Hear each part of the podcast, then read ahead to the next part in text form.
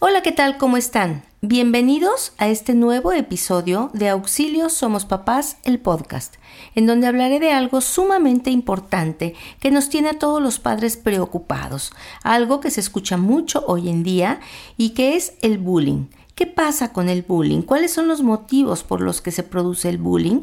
¿Qué podemos nosotros hacer como padres para proteger a nuestros hijos que no sean objeto de bullying? Y también qué podemos hacer nosotros como padres para evitar tener hijos bully. Quédate aquí con nosotros. Tengo información que de verdad te va a encantar. ¡Auxilio! Somos papás. Yo soy Marcela Castillo, experta en psicología infantil empeñada con transmitir a los papás los conocimientos sobre psicología infantil que les den herramientas para formar hijos felices, seguros de sí mismos, independientes y responsables, para lo cual te comparto la experiencia de años de ejercicio profesional. ¿Y por qué no? Invito a expertos en ciertos temas que nos den luz, nos destruyan mitos de todos tipos que obstaculizan la crianza y te den tips efectivos. ¿Sabes por qué? Porque ser papá es la labor más trascendente del ser humano. Y somos seres exitosos solo cuando vemos a nuestros hijos alcanzar el éxito.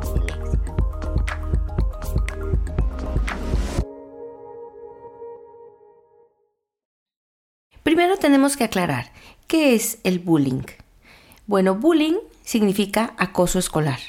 Es una conducta repetitiva e intencional por cualquier medio por la que ya sea un alumno o varios alumnos pretenden intimidar, someter, amedrentar o atemorizar emocional o físicamente a una víctima, a un alumno. Ya sea que lo hagan dentro de las instalaciones de la institución educativa o fuera de ella. Y esto, bueno, tiene muchísimas formas. Puede ser desde por medio de apodos, burlas, agresiones físicas, robos a algunos objetos, ponerlo en ridículo, etc. Eh, primero que nada hay que aclarar que todos los niños, todos los jóvenes, es normal que se peleen ocasionalmente. Esto es parte de la convivencia normal. Esto es parte del crecimiento, parte de la formación de habilidades sociales. Sin embargo, el bullying se caracteriza porque es un maltrato sostenido en el tiempo hacia la misma persona, que puede continuar durante semanas, durante meses o durante años. Este ya no es un comportamiento normal ya no favorece el crecimiento, ya llega a dañar psicológicamente a la víctima.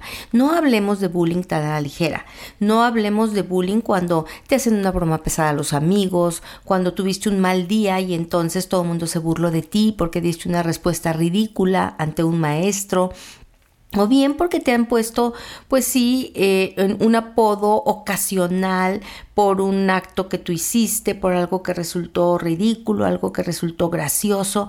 No, aquí ya estamos hablando de que este maltrato es muy dirigido a una persona y es sostenido en el tiempo hacia la misma persona. ¿De dónde viene la palabra bullying? ¿Por qué, por qué se llama así? Bueno, deriva del inglés bully. La traducción al español sería algo así como matón o agresor. El bullying o acoso escolar en este sentido es una conducta agresiva que tiene un individuo hacia otra y que tiene como fin el maltrato físico, no la diversión, no la broma, sino que es un maltrato verbal que se va a repetir entonces y en donde yo soy plenamente consciente del daño que le estoy haciendo a la víctima y de alguna manera yo estoy gozando mi objetivo no es la broma en sí, mi objetivo ni siquiera es la risa que pueda provocar en los demás. Eh, mi objetivo es el daño y el maltrato físico que yo ejerzo a otra persona y por medio de este maltrato y este daño físico yo voy a tener un sentimiento de superioridad. Yo voy a sacar una gran cantidad de agresividad. Eh, el bullying ha existido desde hace décadas. Simplemente no se llamaba bullying, se llamaba comportamiento dominante. Esta es una respuesta humana muy conocida que los psicólogos conocemos desde hace muchísimos años, en donde se trata de establecer claramente una superioridad o de dejarle claro el poder que se tiene en el grupo al resto. Eh, ¿Esto de qué parte? ¿De dónde parte? ¿Por qué tengo yo la necesidad de pronto de dejarle bien claro al grupo que tengo una superioridad por sobre los demás? Bueno, pues esto parte del miedo.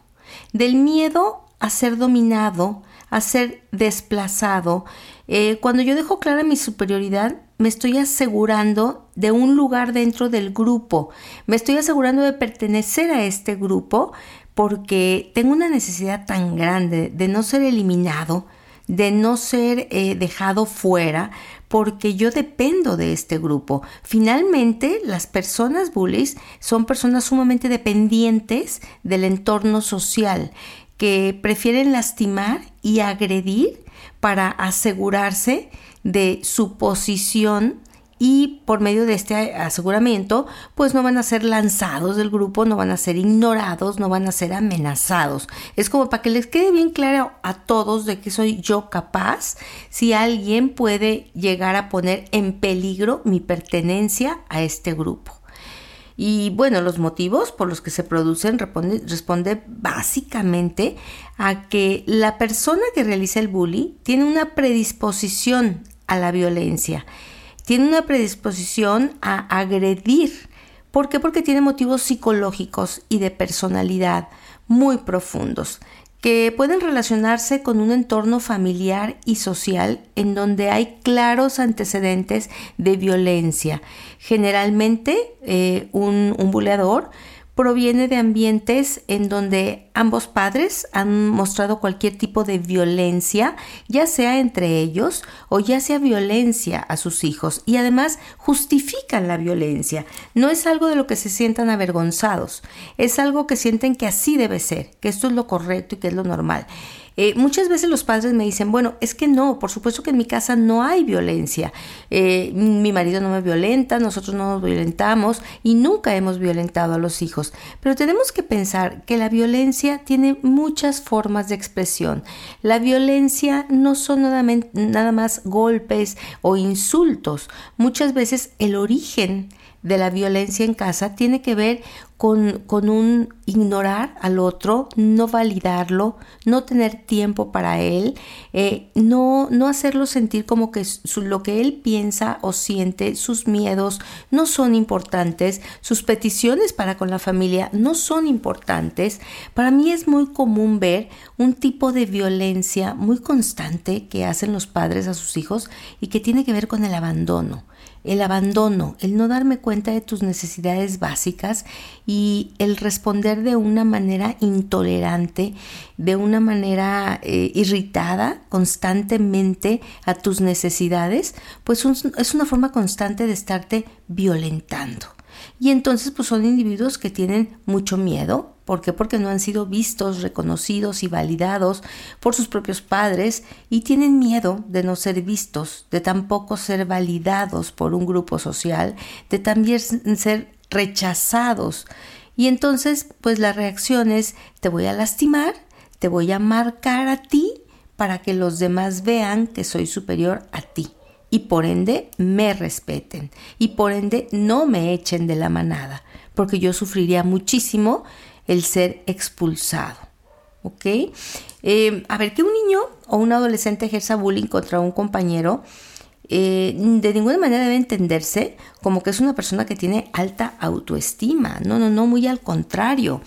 Simplemente eh, es consciente de que tiene una diferencia de poder entre que hay una diferencia importante de poder entre él mismo y el compañero hostigado. ¿sí? Va a encontrar a un objeto de bullying en el cual eh, yo sé que eres una persona de alguna manera débil, yo sé que eres una persona que de alguna manera no me vas a enfrentar, porque en el momento en el que tú me enfrentaras, yo no lo podría soportar. Porque si tomamos en cuenta que el bullying nace del miedo, del miedo a ser eh, rechazado por un grupo, del, del miedo a ser echado de la manada, pues lógicamente yo no voy a hacerle bullying a una persona que se me enfrente y a una persona que me ponga en ridículo o que remotamente me pudiera poner en, ridículo. Entonces voy a buscar una persona con la que tenga una diferencia de poder que no es real, que es una diferencia de, de, poder que yo voy a marcar, porque hay una persona a la que primero le hago sentir que es débil, le hago sentir que está solitario, le hago sentir que yo soy sumamente fuerte y después a partir de ahí desarrollo toda esta conducta de hostigamiento.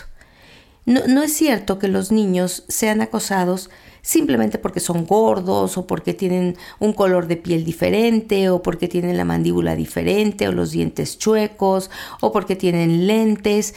Esto no es real y lo sabemos perfectamente. Eh, la verdadera razón es son molestados porque se perciben a sí mismos como más débiles.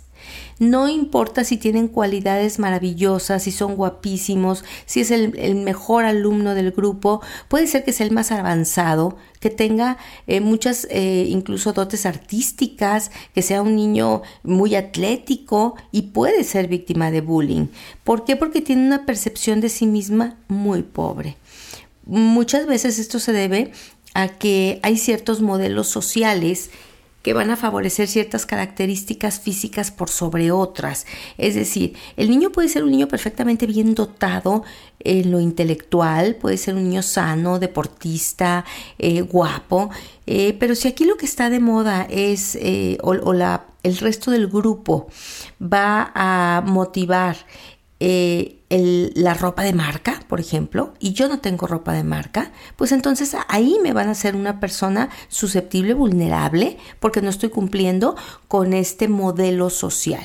O si bien hay que ser muy bueno para el fútbol y no importa que seas eh, artístico, inteligente, que tengas una familia maravillosa, pero aquí hay que ser bueno para el fútbol, entonces yo te hago sentir que eres muy malo y después te hago víctima de bullying. Hay que tener mucho cuidado. ¿Cuáles son los modelos sociales que están favoreciendo los grupos a los cuales pertenecen mis hijos y mis hijas? Porque de pronto este, esta mm, inseguridad tan grande que van a causar puede venir de modelos sociales sumamente equivocados. Como por ejemplo eh, el hecho de pensar que una niña tiene que ser seductora y entonces empezamos a admirar a las niñas seductoras. Y una niña que no tiene esta capacidad, que no tiene esta característica que el grupo marca como una, como una característica necesaria para sobresalir, esa niña puede ser víctima de bullying. Entonces no nos vayamos por la finta de que son los niños que tienen algún defecto físico, alguna, alguna carencia. No, no, no, no, no. Generalmente el niño buleado eh, tiene una personalidad sensible, le afecta muchísimo la opinión y la crítica de los demás.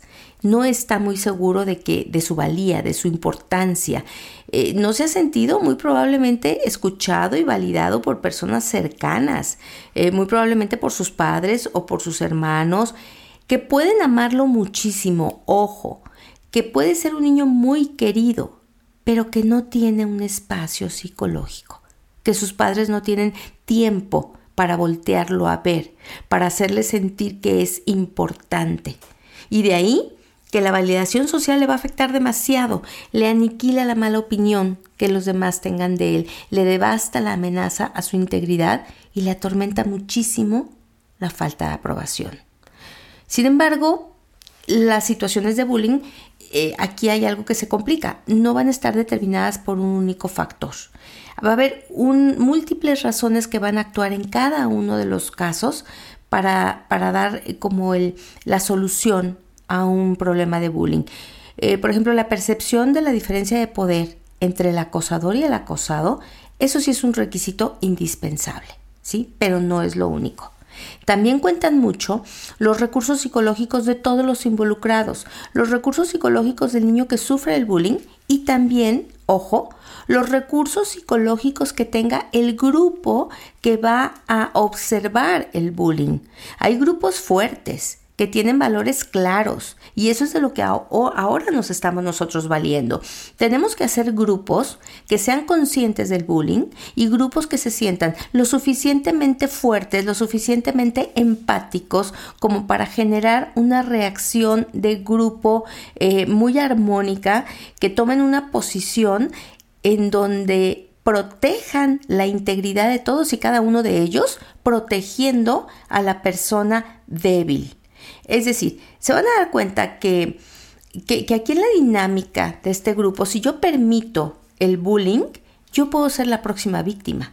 Por lo tanto, cuando yo no participo activamente en la protección de uno de mis compañeros, estoy forzosamente participando en el bullying. Y esto es algo que tenemos que hacer mucha conciencia los padres y los maestros. No es solamente una persona que agrede a otra, sino el, resto de las personas que lo observan y que lo ven y que lo callan y que lo permiten, también son acosadores. Debemos enseñar entonces a nuestros hijos no solamente a reconocer su propia valía, no solamente a no sentirse afectados por las opiniones de los demás, eh, a no permitir que las palabras o las opiniones o los comentarios o las descripciones de otros sobre nosotros mismos eh, reboten fuertemente en el amor hacia, hacia sí mismo y puedan mm, destruir la convicción de las propias cualidades sino que además de eso tenemos que hacerlos responsables de que pertenecen a una sociedad en donde tienen que empatizar con los demás, en donde por medio de unirnos podemos formar una capa protectora ante las agresiones y además nos tenemos que sentir libres de buscar ayuda sin sentir que esto es una debilidad. Tú no eres débil cuando buscas ayuda. Cuando tú buscas ayuda en el grupo, cuando tú buscas ayuda en los mayores, tú eres una persona inteligente. Entonces, otra cosa que debería saber también todo niño es que una persona que ejerce bullying no es una persona sana, no es una persona feliz, porque una persona feliz jamás lastima, jamás daña ni hace sentir mal a los demás. Si alguien te lastima de esa manera es porque tiene un problema muy grande en su cabeza, porque tiene un hueco muy grande en su corazón, porque necesita ayuda. Yo necesito defenderme, ¿sí? Porque necesito dejar claro, tu problema no me hará daño. Mi tarea, mi responsabilidad es defenderme de ti. Pero entiendo también que tú tienes un problema grave y que yo debo de dar parte para que a ti también se te ayude. ¿sí? Hay muchas formas, como les decía, de bullying. El bullying puede ser físico, eh, ese no es tan frecuente porque es más probable que tenga consecuencias negativas, porque pues castigan al agresor, lo expulsan del colegio, etc. Eh, el verbal es el más frecuente porque las consecuencias suelen ser minimizadas, tanto por el agresor como por los adultos. Pero también hay bullying gestual. Son formas de agresión que se ejercen sin tocar al otro, simplemente con señas, con burlas, con miradas. También puede ser material, en donde cuando no hay testigos se destruyen las pertenencias de la víctima y bueno, pues obviamente como no hay, no hay testigos, pues no hay consecuencias para los agresores. Pero esto llega a generar muchísima frustración en la víctima que sabe perfectamente eh, quién es quien lo ha agredido, pero no tiene pruebas. También eh, hay, un, hay un bullying virtual, que es una forma de acoso más invasivo, puesto que no permite a la víctima alejarse del agresor, porque está presente eh, por medio de las redes sociales, por medio de los mensajes constantemente. Y bueno, el más grave también quizá de todos es el bullying sexual, que son todas las formas de acoso mencionadas anteriormente, pero que tienen una carga o un contenido sexual. Eh, incluso hay por ahí otras, otras formas de bullying que son menos frecuentes, pero que llegan a, describir algunos autores. Eh, pero ¿qué nos preocupa a nosotros? Nos preocupa saber qué voy a hacer con mis hijos para que nunca sean víctimas de bullying. Bueno, yo tengo que darme cuenta que si mis hijos tienen una característica de sumisión, tienen dificultades para defenderse, presentan baja autoestima, son inseguros o se sienten diferente a sus compañeros por, por diversos motivos, pues mi hijo podría ser blanco de bullying. Y yo le voy a enseñar a defenderse de manera activa. Eh, le voy a enseñar a defenderse incluso en todos los lugares donde pueda él, estar. Eh, le voy a ayudar que sepa que en lugares públicos, en parques, en el colegio, en donde tenga compañeros de su, de su escuela cercanamente, etcétera, él tiene siempre un apoyo y una forma de no estar solo, de unirse con alguien con quien se sienta protegido, con, que, con quien se sienta acompañado. Porque generalmente se empieza con bromas muy pequeñas que se van intensificando hasta que en muchas ocasiones pues ya son agresiones físicas, verbales. El daño psicológico en la víctima eh, puede ser muy grave porque las víctimas de bullying presentan síntomas como alteraciones en el sueño, pueden tener despertares ocasionales en la noche, preocupaciones muy intensas, dificultades para dormir. Cuando es muy intenso tienen problemas de alimentación, se les va el apetito, eh, o bien pueden empezar a comer de una manera compulsiva. Eh, son niños que se vuelven sumamente irritables, que tienen sentimientos depresivos, que muestran ansiedad cuando se van a enfrentar a la situación o al lugar en donde sufren el bullying. Pueden sufrir incluso dolores de cabeza o pensamientos destructivos como el deseo de morir.